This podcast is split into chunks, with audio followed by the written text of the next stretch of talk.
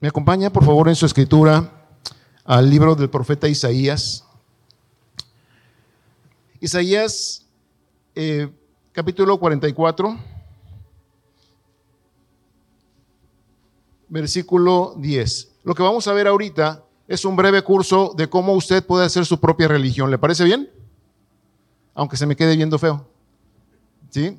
Y vamos a entender de qué se trata. ¿Sí? Dice este libro, y conste que no es mi palabra, es palabra que está escrita en la Biblia por parte de Dios. Isaías 44, 10 dice, ¿quién formó un Dios o quién fundó, fundió, perdón, una imagen que para nada es de provecho? Conste, este es el, el contexto, porque este capítulo nos está hablando de la necesidad de la idolatría. Pero aquí nos describe de manera muy, muy clara, yo diría muy eh, eh, didáctica, la manera en que cualquiera de nosotros pudiésemos hacer, si queremos, si somos tan, lo, perdón, lo suficientemente necios, torpes, ignorantes de la palabra de Dios, pudiésemos cada uno de nosotros hacer nuestra propia religión. Así es que este es el, el, contexto y vamos a brincarnos nada más unos dos, tres versículos y vamos al versículo 13 para entrar un poquito más en materia. En los primeros versículos se habla incluso de un herrero, que a fin de cuentas hacer un, ídolo en metal, en piedra, si fuera un escultor, o en madera, como es lo que vamos a ver, es exactamente lo mismo. Si me vale la expresión, son monos, son muñecos. A lo mejor a imagen de hombre o a veces de animales, como dice también la escritura, de cuadrúpedos, ¿sí? Y de otro tipo de animales. Pero, a fin de cuentas, todo ello, independientemente del material, es una necedad. ¿Sí? ¿Me va siguiendo? Ok, dice entonces, vamos a abrir el caso del carpintero. El carpintero tiende la regla, lo señala con almagre, o sea, lo, va dibujando, lo labra con los cepillos, le da figura con el compás, lo hace en forma de varón. Y fíjense en esto, a semejanza de hombre hermoso. ¿Cuántos de ustedes les gustaría ser el modelo? De los hombres hermosos que hay aquí. ¿No? ¿Nadie se anima? Bueno, qué bueno, sigamos leyendo. Dice, para tenerlo en casa. Fíjense en esto, esto es muy significativo. ¿Por qué? Porque generalmente aquellos que se, que se, que pueden formar una religión, a lo mejor, y conste que esto es importante eh, este, mencionarlo, lo vamos a ver aquí, podemos hacer una religión que no sea pública, pero sí podemos hacer nuestra propia religión. Y eso es muy peligroso. Igual pudiésemos, si le añadimos algunas otras cosas, además de lo que dice aquí, pudiésemos hacer una religión pública y a lo mejor hasta hacer un buen negocio de ello como también los hay. ¿Sí? Pero entonces aquí habla de alguien que hace una, figura a semejanza de, de, de, un hombre hermoso para tenerlo en casa. Versículo 14, corta cedros y toma ciprés y encina, o sea, maderas nada despreciables pudieran ser, que crecen entre los árboles del bosque, planta pino que se críe con la lluvia. De él, observen aquí, se sirve luego el hombre para quemar y toma de ellos para calentarse. Está hablando ya de, de los maderos, de los troncos de estos árboles, que efectivamente pueden servir como leño para calentarse o como vamos aquí a ver a otras cosas. Enciende también el horno y cuece panes. ¿Sí? Está hablando, repito, de material madera. ¿Estamos claros? ¿Sí? ¿Sí vamos entendiendo? Dice además, mm, hace además un Dios y lo adora. Fabrica un ídolo, observen esto, y se arrodilla delante de él. Déjenme ilustrar esto. Tiene un tronco de, ¿qué les gusta? ¿Metro y medio? ¿Sí? Dependiendo del tamaño del mono que él quiera hacer, vamos a suponer que, que lo hace eh, de un metro, ¿sí?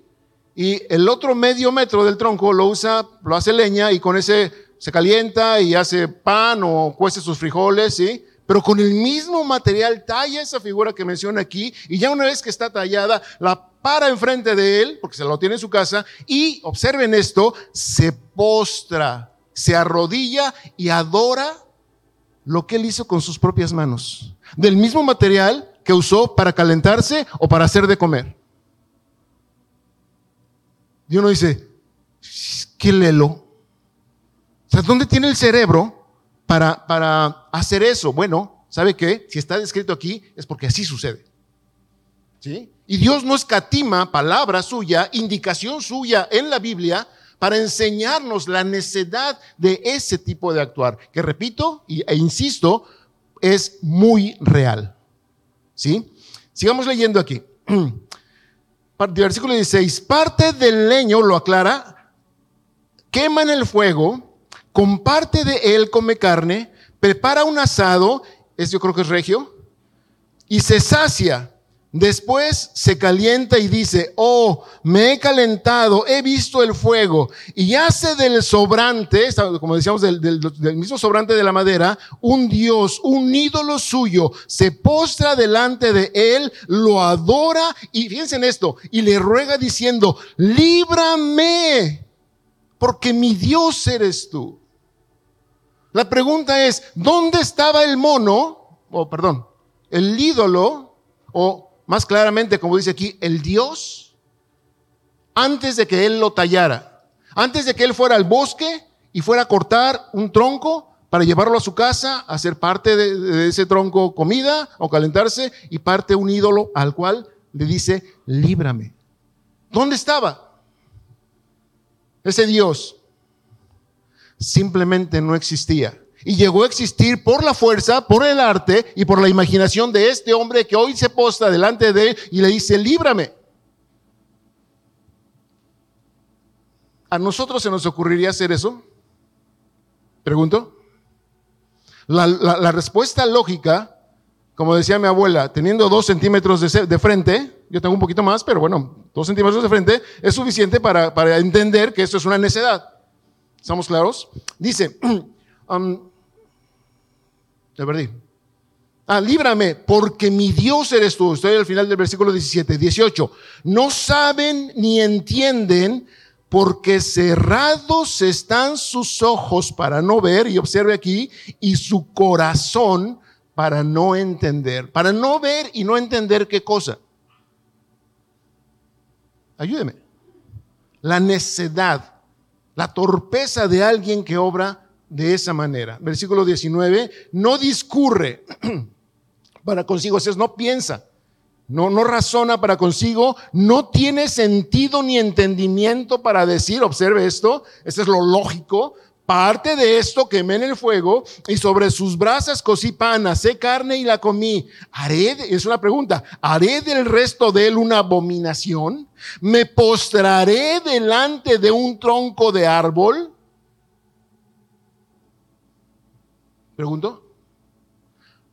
Yo siempre he dicho dos cosas, bueno, no siempre, pero, pero hay gente que, por ejemplo, eh, eh, conocí a alguien que, que me decía, no, ¿sabes qué? Las gorditas esas de doña fulana, no es comercial, creo que ustedes las conocen, son lo max para mí.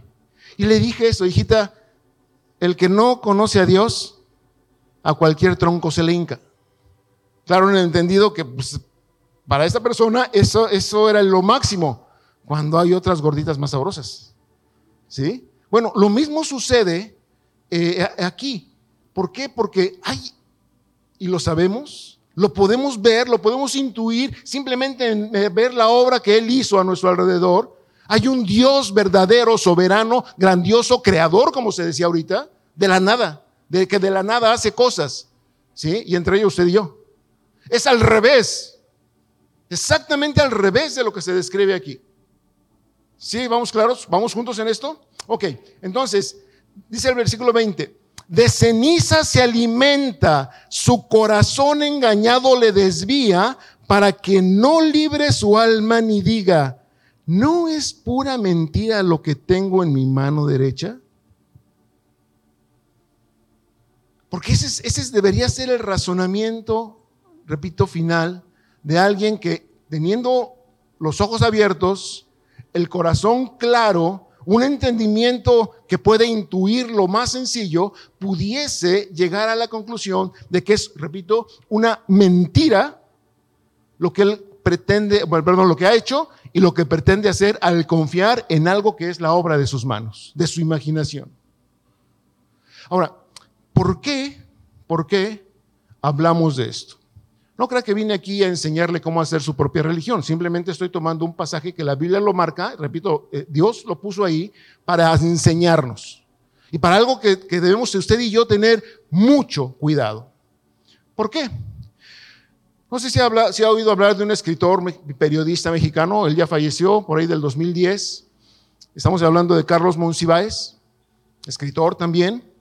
Eh, él decía algo como esto, somos aquello en lo que creemos. Somos aquello en lo que creemos aún sin darnos cuenta. No sé si usted ha escuchado esa frase de somos lo que, cree, lo que creemos, somos lo que pensamos. ¿Sí? Pero ¿a qué se refiere esto? Que por ejemplo, si pensamos y sentimos que algo es verdad, lo que, lo que está sucediendo aquí con nosotros es que estamos hablando de algo que se llama creencias. Déjeme poner un ejemplo. Si yo me dedicara a la agricultura, ¿sí? Eh, y yo sé, tengo ciertos, datos, cierto conocimiento de que si yo siembro una semilla, ve lo que usted quiera, si yo la siembro y con los cuidados adecuados, abonos y movimiento de la tierra, todo esto, eh, riego, eh, algo va a salir de ahí, de lo cual quizá más adelante me pueda alimentar. ¿Es cierto eso sí o no? Pero ¿por qué, por qué me atrevo a sembrar una semilla? Porque tengo un conocimiento, tengo una creencia de que algo va a pasar. ¿Sí? Pero si yo viera una semilla y dijera, ¿y esto qué es? ¿Sí? Y alguien me, sin conocer yo nada, nada de eso, sin tener ninguna información, me dijera, no, pues este, siembra, algo va a pasar, algo va a salir de ahí, de esa cosita, va a salir un árbol y de ese árbol te vas a poder alimentar. Si yo veo la semilla, ¿cómo? De aquí un árbol que me pueda dar de comer, qué cosa tan ridícula. Esa puede ser mi creencia. Entonces, si creo que la semilla me puede dar un fruto, porque creo, obro de una manera, hago algo especial. Pero si yo no creo, creo más bien que esa semilla no va a pasar nada si hago algo con ella, no voy a hacer nada. ¿Se fijan? Mi creencia me va a llevar a hacer algo en mi vida. Sí, quedó claro el ejemplo. A lo mejor no fue muy el, ejemplo más dogmático o más eh, eh, pedagógico, pero a fin de cuentas, espero que haya quedado, entendido.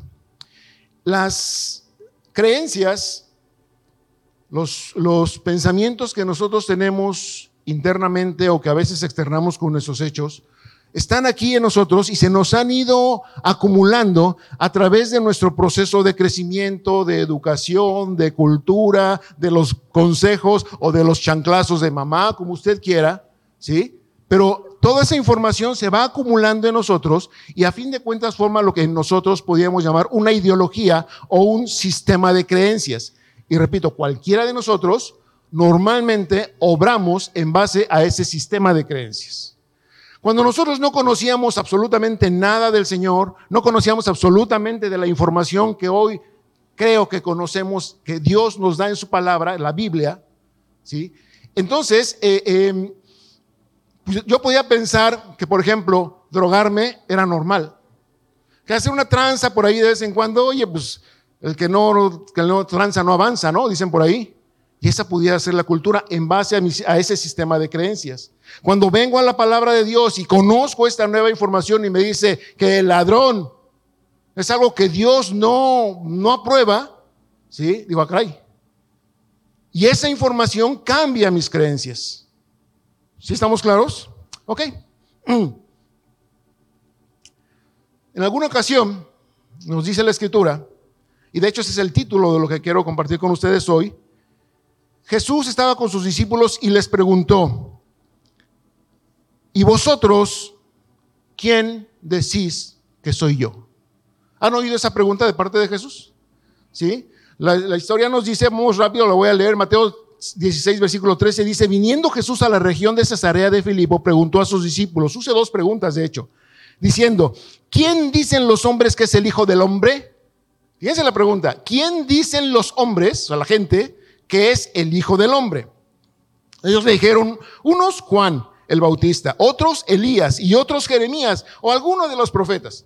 Y fue la respuesta que le dieron los discípulos. ¿Por qué este, la gente manejaba ese tipo de información? Porque era lo que creían, era la información que ellos tenían. ¿Por qué? Juan, había, Juan el Bautista había sido muerto por Herodes, pero de alguna manera sabían que, en Juan había una profecía desde el Antiguo Testamento. ¿Sí? Y entonces, de repente, aparece Jesús, que es posterior en su ministerio a Juan el Bautista, ¿sí? Y eh, pues entonces, ¿qué pasa? Que Juan resucitó ahora en, la persona de este hombre. Y entonces, era lo que creían y era lo que decían.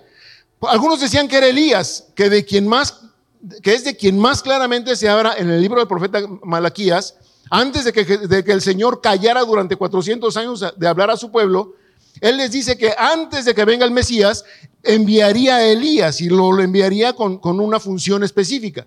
¿Sí? Entonces, oyen hablar a Jesús, ah, seguramente es Elías, porque es lo que ellos creían. Y también algunos decían que era Jeremías. ¿Por qué? Porque si alguien en la, bueno, hubo varios pues, pero alguien se destacó dentro de los profetas de confrontar a la sociedad de su tiempo, tanto a la sociedad en general como a las, a las autoridades gubernamentales y a las autoridades eclesiásticas o religiosas, fue Jeremías. Tan es así que precisamente por confrontarlos de parte de Dios, terminó un tiempo en una cisterna con aguas no muy saludables. ¿Sí? Sí conocen la historia, creo. Entonces, repito, eso es lo que la gente creía, era la información que tenían y era lo que decían con respecto a la pregunta de qué dice la gente que soy yo o qué es el Hijo del Hombre. Sigue diciendo este pasaje. Mm. Versículo 15, y él les dijo, y vosotros, ahora fíjense, esto ya se convierte en algo personal de Jesús con sus discípulos, y vosotros, ¿quién decís que soy yo? Aquí ya no había de que le puedo echar la piedrita a alguien más. Ya no es el conocimiento de otros, ya no es la creencia de otros lo que Jesús está preguntando a su pequeño grupo. Ahora es lo que nosotros, quizá yo en lo personal, cualquiera de los que estamos aquí en lo personal, sabe o cree de Jesús. Es lo que Él nos está preguntando o le está preguntando a sus discípulos. ¿Quién decís que soy yo? Respondiendo Simón Pedro le dijo, tú eres el Cristo, el Hijo del Dios viviente.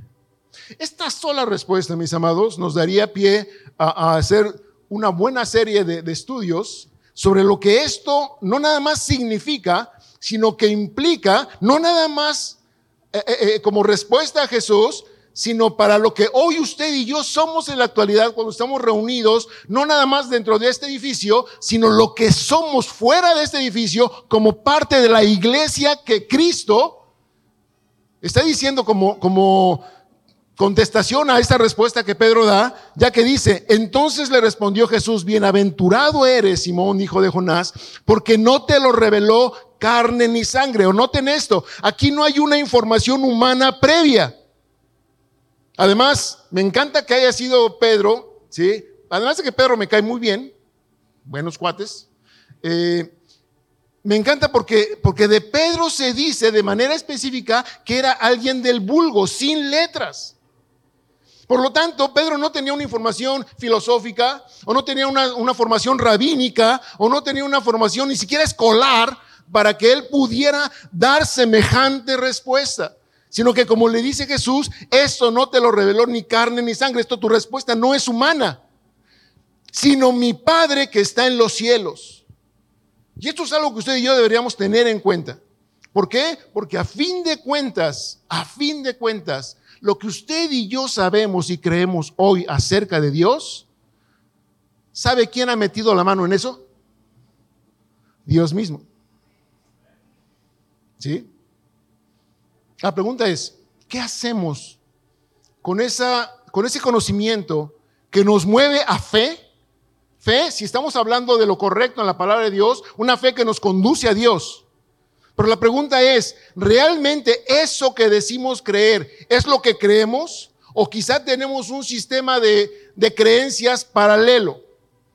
Algo como que en un submundo, como que en un eh, subterráneo, donde vivimos en la casa, pero de repente bajamos al subterráneo y emerge de ahí un cierto tipo de conductas, un cierto tipo de creencias que puedo traer en mi corazón, en mi mente, en mi cultura, pero que también, además de que ejerzo la alabanza a Dios, ejerzo la lectura en la palabra, ejerzo el venir a la congregación, pero quizá también, a lo mejor donde nadie me ve, a lo mejor donde nadie sabe que escudriño, o que escarbo, o que bajo, me hace vivir de cierta manera total y diametralmente opuesta a lo que es la fe que me conduce a Dios. ¿Sí? ¿Vamos claros? ¿Sí? Pero entonces, Jesús le está diciendo a Pedro esto. ¿Sí? En base a esto yo quisiera, en el, en el tiempo que me queda, hablar de uno, dos o tres, no me va a alcanzar tanto, algunas revelaciones que Dios mismo da en su palabra acerca de lo que bien pudiésemos tomar nosotros o aprender como para darle a Jesús una respuesta. Porque él pregunta, ¿y ustedes quién decís que soy?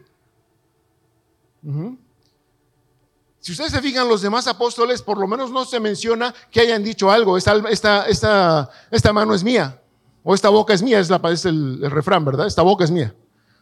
Se quedaron quizá atónitos o dijo, no, ya Pedro nos libró de responder y, ya, no dijeron nada. ¿Sí? Porque además la respuesta de Pedro, repito, lo que dice aquí fue muy acertada. Hay muchas, muchas referencias. Voy a tomar, insisto, a lo mejor incluso me alcanza nada más a dar una, ¿sí? Pero, pero otra vez, pudiésemos hacer una serie completísima de, de, de las muchas referencias que la misma escritura, es más, Jesús mismo nos da de lo que Él mismo dice de sí, como para poder responderle, tú eres lo que tu palabra me dice, lo que tú mismo me dices. ¿Sí? Déjame hacer una pregunta. Ahora me toca preguntarle a mí. ¿Es usted cristiano? Ya sé qué me van a decir en este contexto. Me dicen, no, y hermano, por favor, claro que sí. ¿Sí? Pero vuelvo a hacer la pregunta, ¿es usted cristiano? En base a lo que usted cree, a la información que tiene, en base a lo que hace, o, o, pudiésemos, pudiésemos, espero que no, pudiésemos quizás ser tan necios como el primer hombre que leíamos ahí en Isaías, que hace cosas absurdas, cosas pudiéramos llamar dentro de un ámbito humano naturales, ¿sí? Como es cocinar, bueno, tomar un leño, partirlo, cocinar con él, calentarse y luego de eso mismo confiar en que eso lo puede librar. ¿O es usted cristiano, repito? Porque son cosas de sistemas de creencia diametralmente opuestos. Pero se dan casos, se dan casos. Y mire, si yo le platicara un poquito, créame que sé lo que es eso. ¿Sí? Y estoy hablando no por alguien más, no por casos que yo he visto, que he visto muchos, pero por necedad propia. ¿sí? De lo que es actuar en esa dicotomía de conocer a Dios y confiar en otras cosas. Y es terrible. Entonces Jesús, repito, pregunta, ¿quién decís que soy yo? ¿Usted qué le respondería? Le voy a dar la primera referencia. Cristo, dijo Pedro, el Hijo del Dios viviente. Ah, pues qué fácil la respuesta. Ahí está, ¿sí? Pero esa respuesta es muy importante, como dijo Jesús. Esta respuesta no te la dio conocimiento humano. ¿Y por qué es la relevancia? Porque cuando Pedro le dice, tú eres primero el Cristo, el Cristo, ¿qué significa eso? Yo creo que usted lo sabe, pero Cristo, eh, eh, eh, hablando lingüísticamente, es lo mismo, en el griego, Cristo es lo mismo que em, el Mesías, la palabra Mesías, en el hebreo. ¿Sí? Es la misma palabra, es el mismo significado, Cristo o Mesías, pero también significa enviado de parte de alguien, pero también significa el ungido, pero también significa el redentor. Todo esto encierra la palabra Cristo. Entonces, el que, el que Pedro, sin letra, sin cultura, simplemente por haber andado con Jesús y por la revelación que el Padre le, eh, eh, dio, haya podido decir a la, a la pregunta de Jesús, tú eres el Cristo, Miren, ya con eso hubiera sacado un 10 en el examen. ¿Sí? Por todo lo que esto implica, que otra vez, si nos vamos a escudriñar cada uno de estos conceptos, es, es, que es tan rico, tan, tan, tan, tan maravilloso lo que Dios plasma en su palabra para nuestro, nuestra enseñanza, nuestro aprendizaje y poder conocerlo más a Él, poder conocer más a Cristo y poder enamorarnos más y más de ellos. ¿Sí? Y además, la segunda parte de la respuesta de Pedro, eres eh, el Hijo, eres, eres que el Cristo, y además añade el Hijo del Dios viviente. ¿Qué está Pedro reconociendo en su respuesta acerca de Jesús? Y conste que esto iba en contra de lo que la gran mayoría de la gente del tiempo de Jesús creía de Jesús. Como vimos, las respuestas que la gente daba acerca de quién es Jesús eran meramente humanas, meramente humanas. Pero cuando Pedro está diciendo, tú eres el Hijo del Dios viviente, está reconociendo y nos está enseñando ahora, aún en nuestro tiempo, que Cristo es el mismo Dios, Hijo de Dios, la misma esencia, la, la misma divinidad, la misma, eh, em, la misma esencia, ¿sí? Que Dios el Padre. Una persona diferente, pero el Hijo de Él, con todas las características, como bien lo dice otra parte de la Escritura, en Él habita plenamente o perdón, habita corporalmente la plenitud de quién? De la deidad, de Dios mismo. Ahora bien, primera fue, esa fue la primera referencia. Esta, esta, a esta declaración, Jesús contesta algo y eso es también esencial en la respuesta de Pedro. Dice, yo también te digo que tú eres Pedro. Pedro le dice, no, pues ya sé que yo soy Pedro. ¿Sí? Y le dice, y sobre esta roca edificaré mi iglesia. Lo fundamental no es que, no es que Pedro, ¿sí? Em, ah, perdón, Jesús está nada más personificando a Pedro con su nombre, o sobrenombre realmente como roca. Pero además le dice, sobre esta roca, ya no Pedro, sino o una roca aparte, edificaré mi iglesia. Ahora la pregunta es, ¿qué es esa otra roca? ¿Cómo? Perdóneme que le desmienta, pero otra vez, si analizamos bien los pasajes y vemos los contextos, no lo voy a hacer ahorita, no tengo el tiempo, si procedimos los contextos, la respuesta que Jesús da de la otra roca es justamente aquello a lo que se refiere, que sobre esa roca, ¿sí? ¿Cuál es la roca? Lo que la gran verdad que Pedro había declarado que no se la reveló el conocimiento humano, sino que se la reveló verdaderamente Dios. ¿Cuál fue esta revelación? Una, que Cristo, perdón, que Jesús era el Cristo y además era el Hijo del Dios viviente. Esos dos conceptos unidos fueron la base, el fundamento esencial y fundamento inamovible. Grábeselo. Ay, ya me di un golpe yo solo. Inamovible. Para fundar algo de lo cual usted y yo hoy somos beneficiarios y partícipes, que es la iglesia. Y esta iglesia de la cual usted y yo hoy formamos parte, no será vencida ni siquiera por la misma muerte. ¿De dónde emana eso? Repito, de la respuesta, de la gran, gran, gran verdad, y como dirían en mi barrio, la mera neta del planeta, que Pedro le está diciendo a Jesús. Tú eres el Cristo, el Hijo del Dios viviente. Oiga, qué respuesta. La pregunta quizá fue muy sencilla, Quizá fue muy profunda, como usted quiera verlo, pero la respuesta ha trascendido hasta nuestros días. ¿Sí? Esa, la esencia de lo que Pedro le dijo. Cuando habla de que, las puertas del Hades no prevalecerán, esto habla de que a fin, y lo, lo, dice también la escritura, ¿cuál es el último, si usted yo creo que lo sabe, cuál es el último enemigo que será vencido? La muerte. ¿Y será echada a dónde? Al lago de fuego. Y déjeme comentarle algo que, que, a lo mejor no había pensado, y espero que sí. Pero ¿por qué la muerte llegó al mundo? Por causa del pecado. ¿Sí? Pero gloriosamente, gloriosamente, si lo vemos hoy por hoy y se acaba de hablar de alguien que partió ya con el Señor. Esto es, perdónenme que lo pongan esas palabras, que murió. Pero gloriosamente Dios transformó la consecuencia del pecado como el paso único, por lo pronto hasta que Él venga y, traiga la consumación de los tiempos, el paso único para que sus propios hijos estén con Él. ¿Sí? Hay casos como el de Elías, que por ejemplo, que no vio muerte y sin embargo sabemos que está con el Señor. Pero no todos somos Elías. Seguramente todos nosotros o viene el Señor antes, ¿sí? O veremos muerte.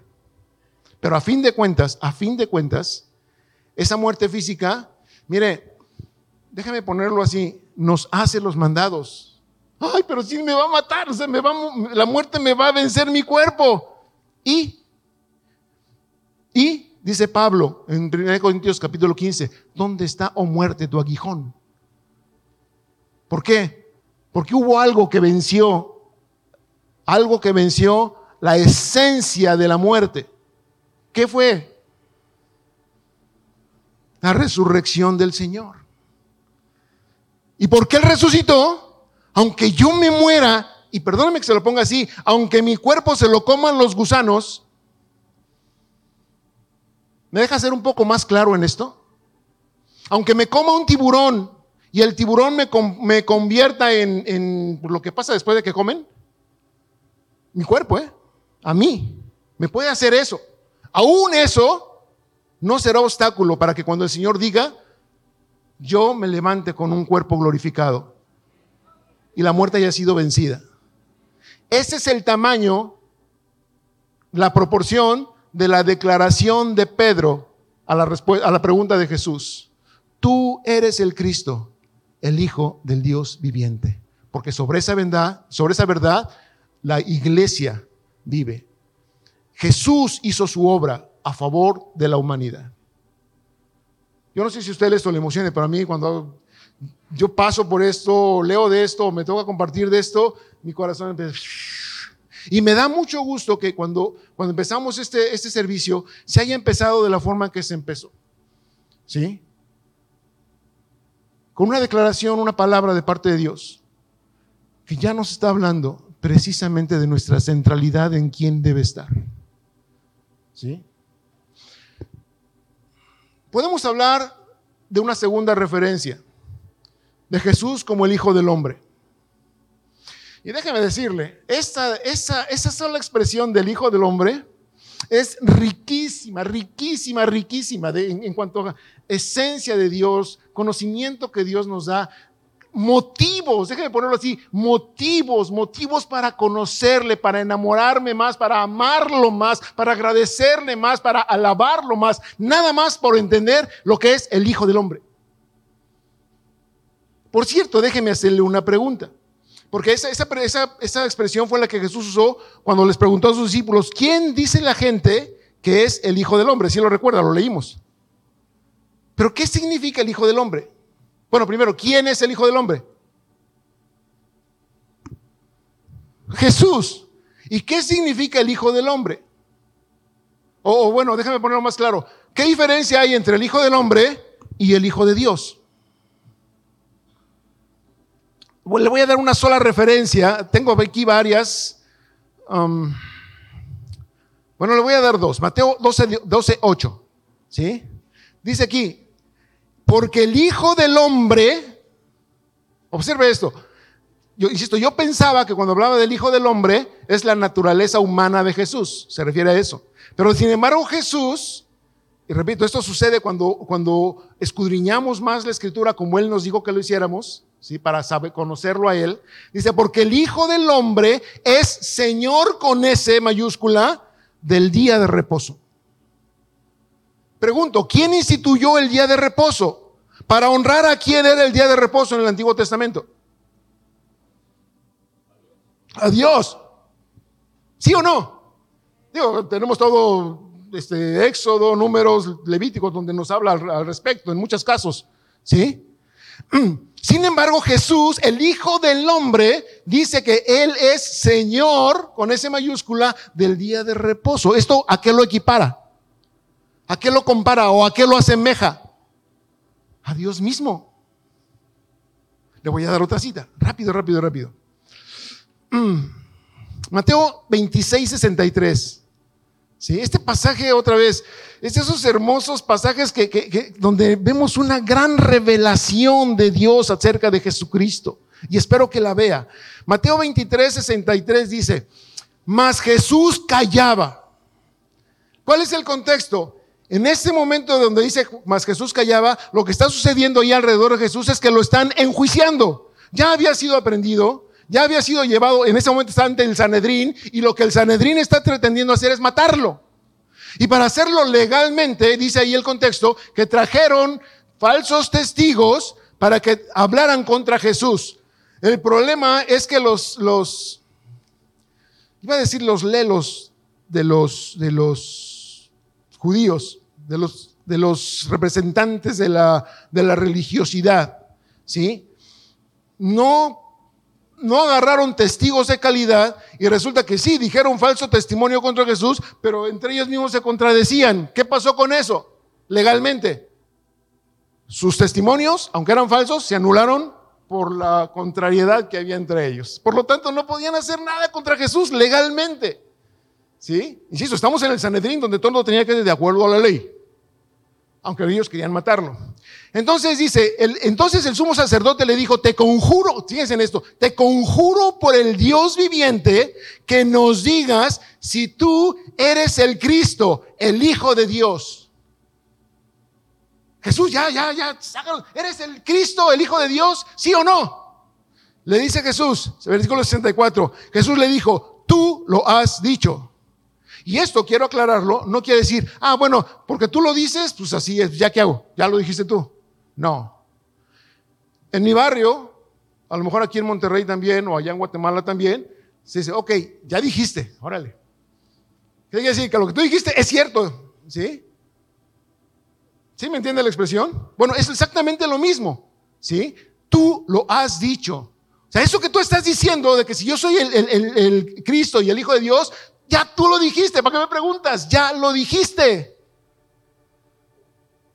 Y, además, ah, ¿por qué digo que además? Porque dice, y además os digo, o sea, ya tú te, tú te diste la respuesta a lo que me estás preguntando, pero además yo te voy a añadir algo más. Note esto, que desde ahora veréis al Hijo del Hombre sentado a la diestra del poder de Dios y viniendo en las nubes del cielo. Entonces dice aquí, yo no se los, voy a, se los iba a actuar, pero no, se me rompe el saco y no. Entonces el sumo sacerdote rasgó sus vestiduras diciendo, ha blasfemado. ¿Qué más necesidad tenemos de testigos? He aquí ahora mismo habéis oído su blasfemia. Y entonces dice el versículo 66, ¿qué os parece? Y respondieron, o sea, cuando habla de respondieron se refiere a los demás del Sanedrín. Ellos respondieron, dijeron, es reo de muerte. Y uno dice, ay, a ver, a ver, a ver. Pues, ¿qué, qué, les dijo Jesús que, que los hizo reaccionar de esa manera tan drástica? de rasgarse las vestiduras, que para un judío y sobre todo para un judío tan ortodoxo como ellos, es, palabras mayores, sino que además dijeron, ya, con esto no necesitamos nada más, con esto él firmó su sentencia de muerte. ¿Qué fue lo que Jesús les dijo? Vamos rápido a Daniel capítulo 7, versículo 13. Dice aquí, miraba yo en la visión de la noche, está hablando Daniel, Daniel 7:13, y he aquí, con las nubes del cielo, venía uno como un hijo de hombre. Que, que, perdón, que vino hasta el anciano de días y le hicieron acercarse delante de él. Y le fue dado, fíjense en eso, a quien, al hijo, al hijo del hombre, le fue dado dominio, gloria y reino para que todos los pueblos, naciones y lenguas le sirvieran. Su dominio es dominio eterno que nunca pasará y su reino uno que no será destruido. Pregunto, mis hermanos, ¿de quién está hablando Daniel? De aquel que preguntó, ¿quién dicen vosotros que soy yo? De aquel a quien cantamos ahorita que toda la gloria sea dada para Él. De aquel a quien espero que sí, usted y yo creemos y por eso nos llamamos cristianos. Usted y yo obedecemos y por eso nos decimos sus discípulos. Usted y yo amamos de tal manera que podemos estar dispuestos a sacrificar nuestros propios intereses, nuestros propios eh, deseos, nuestros propios placeres por darle gusto a Él y tomar nuestra cruz cada día como Él nos dijo que lo hiciéramos, como Él tomó en alguna ocasión la suya, pero que con esa sola ocasión nos dio redención a todos nosotros y que ahora me pide, toma tú tu cruz hoy. Y ya la llevo hoy y no es mi suegra, ¿eh? Digo, tenemos que ser claros, con todo respeto a mi suegra, ¿sí? No, no, digo, yo con mi suegra me llevé muy, muy bien, mi esposa que está aquí, por eso digo, como lo que está aquí, nos amamos. Creo que sí me amaba, ¿verdad? Ok, este, pero no, no, es eso, no es los problemas que tengo en la escuela o, hay ese jefe que... Te, no, esa no es mi cruz. La cruz es una decisión de autosacrificarnos a nosotros mismos para agradar a aquel que ya pagó con su sangre mi redención y el perdón de mis pecados. Ese Jesucristo. De Él está hablando aquí. ¿Cuándo se lleva a cabo esto que Daniel está diciendo? ¿Cuándo? Cuando usted y yo podemos leer en el Apocalipsis que después de que Él fue inmolado y después de que resucitó y cuando llegó al cielo, alguien presentó un libro. Y no había nadie, nadie, nadie que pudiese ser digno de tomar el libro y abrir sus sellos. Hasta que viniendo ese hijo del hombre, acercándose al anciano de días, ¿sí? Allí en, en el trono majestuoso, él vino y los, los, ángeles y todos los seres que estaban allá alrededor dijeron, santo, santo, santo, porque tú eres el digno, el único digno, porque fuiste inmolado y eres el único digno de tomar el libro y de abrir sus sellos. Ese es el Jesús. Ahora la pregunta es, conocemos toda esta información eh, eh, bíblica. Algunos pudieran hablar de una religión, una, perdón, un conocimiento o una revelación religiosa. Pero la pregunta es, para nosotros, ¿es una religión nada más? Porque si es una religión, perdóneme que se lo diga, pero no tiene ninguna diferencia, ninguna diferencia con el primer hombre que leímos en Isaías. No hay ninguna diferencia. Pero si no es algo que yo me inventé, sino que es algo que tomo de la palabra revelada de parte de Dios a mi vida, y porque Él me la dio, la creo. A veces no la entiendo, pero la creo. La asumo como un regalo para mi vida, un, regalo que va a normar mi camino, que me va a ayudar a, a, tomar mis decisiones, que me va a corregir cuando mi corazón malo y perverso se está desviando, que me va a avergonzar cuando vea su santidad y mi, mi suciedad. Esa palabra me va a formar a mí. Dios me va a formar a mí a través de su palabra. Pero si yo quiero tomar la información que incluso me pueden dar en una iglesia bien cimentada en la palabra como es esta, una iglesia donde la alabanza está dirigida al, único Dios verdadero, a su Hijo, ¿sí? donde el Espíritu Santo se mueve libremente y habla a su pueblo, pero aún así pudiera haber por ahí Gente que tiene su propio ídolo, a pesar del conocimiento. Y entonces la pregunta vuelve a ser fresca para nosotros. ¿Quién decís vosotros? Y déjame ponerlo un poquito más personal. ¿Quién, y perdónenme que, que les hable de tú. ¿Quién dices tú? Y esto me lo pregunto yo. Y créeme, de un tiempo para acá me lo pregunto mucho más seguido. ¿Quién dices tú que soy yo. Y esto lo recibo como de parte de Cristo. Porque si yo digo, tú eres mi Dios, tú eres mi Salvador, pero vuelvo a cometer los mismos pecados de los cuales ya Él me salvó, ¿dónde dejo la obra de redención y de perdón que Él pagó por mí con cada gota de su sangre colgado del madero de la cruz? ¿Dónde la dejo? O, si yo le digo, Señor, tú eres eh, eh, mi consolador. Y cuando voy y tengo problemas, me voy al alcohol, me voy a, cualquier vicio o me voy con alguien para que me consuele. ¿Será o no será? Sería falso. Y cada respuesta que cada día de mi vida le tengo que dar a ese Jesús que me pregunta, ¿quién dices tú que soy yo? O cuadra con lo que él me dice, o es religión. Soy un idólatra, queriendo hacer mi propio Dios, quizá copiado de un modelo preexistente. Y cuando digo preexistente, estoy hablando de un modelo preexistente en serio, antes de que cualquier cosa otra fuera creada. Él ya existía. Es más, no, no, no, no, no, no, no, no, borren eso. Él no existía, Él ya era. ¿Sí?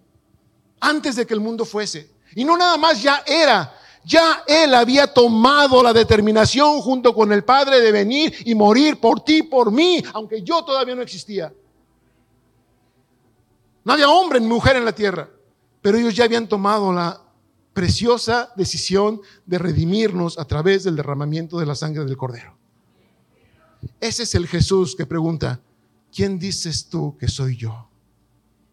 Y ojalá esta pregunta resuene en tu corazón, en tus oídos, en tu cabeza, a tu alrededor todos los días. Te lo deseo de todo mi corazón. Para que le des respuesta clara, precisa, verdadera, que coincida, una integridad que coincida con lo que dices, perdón, lo que dices con lo que haces todos los días de tu vida.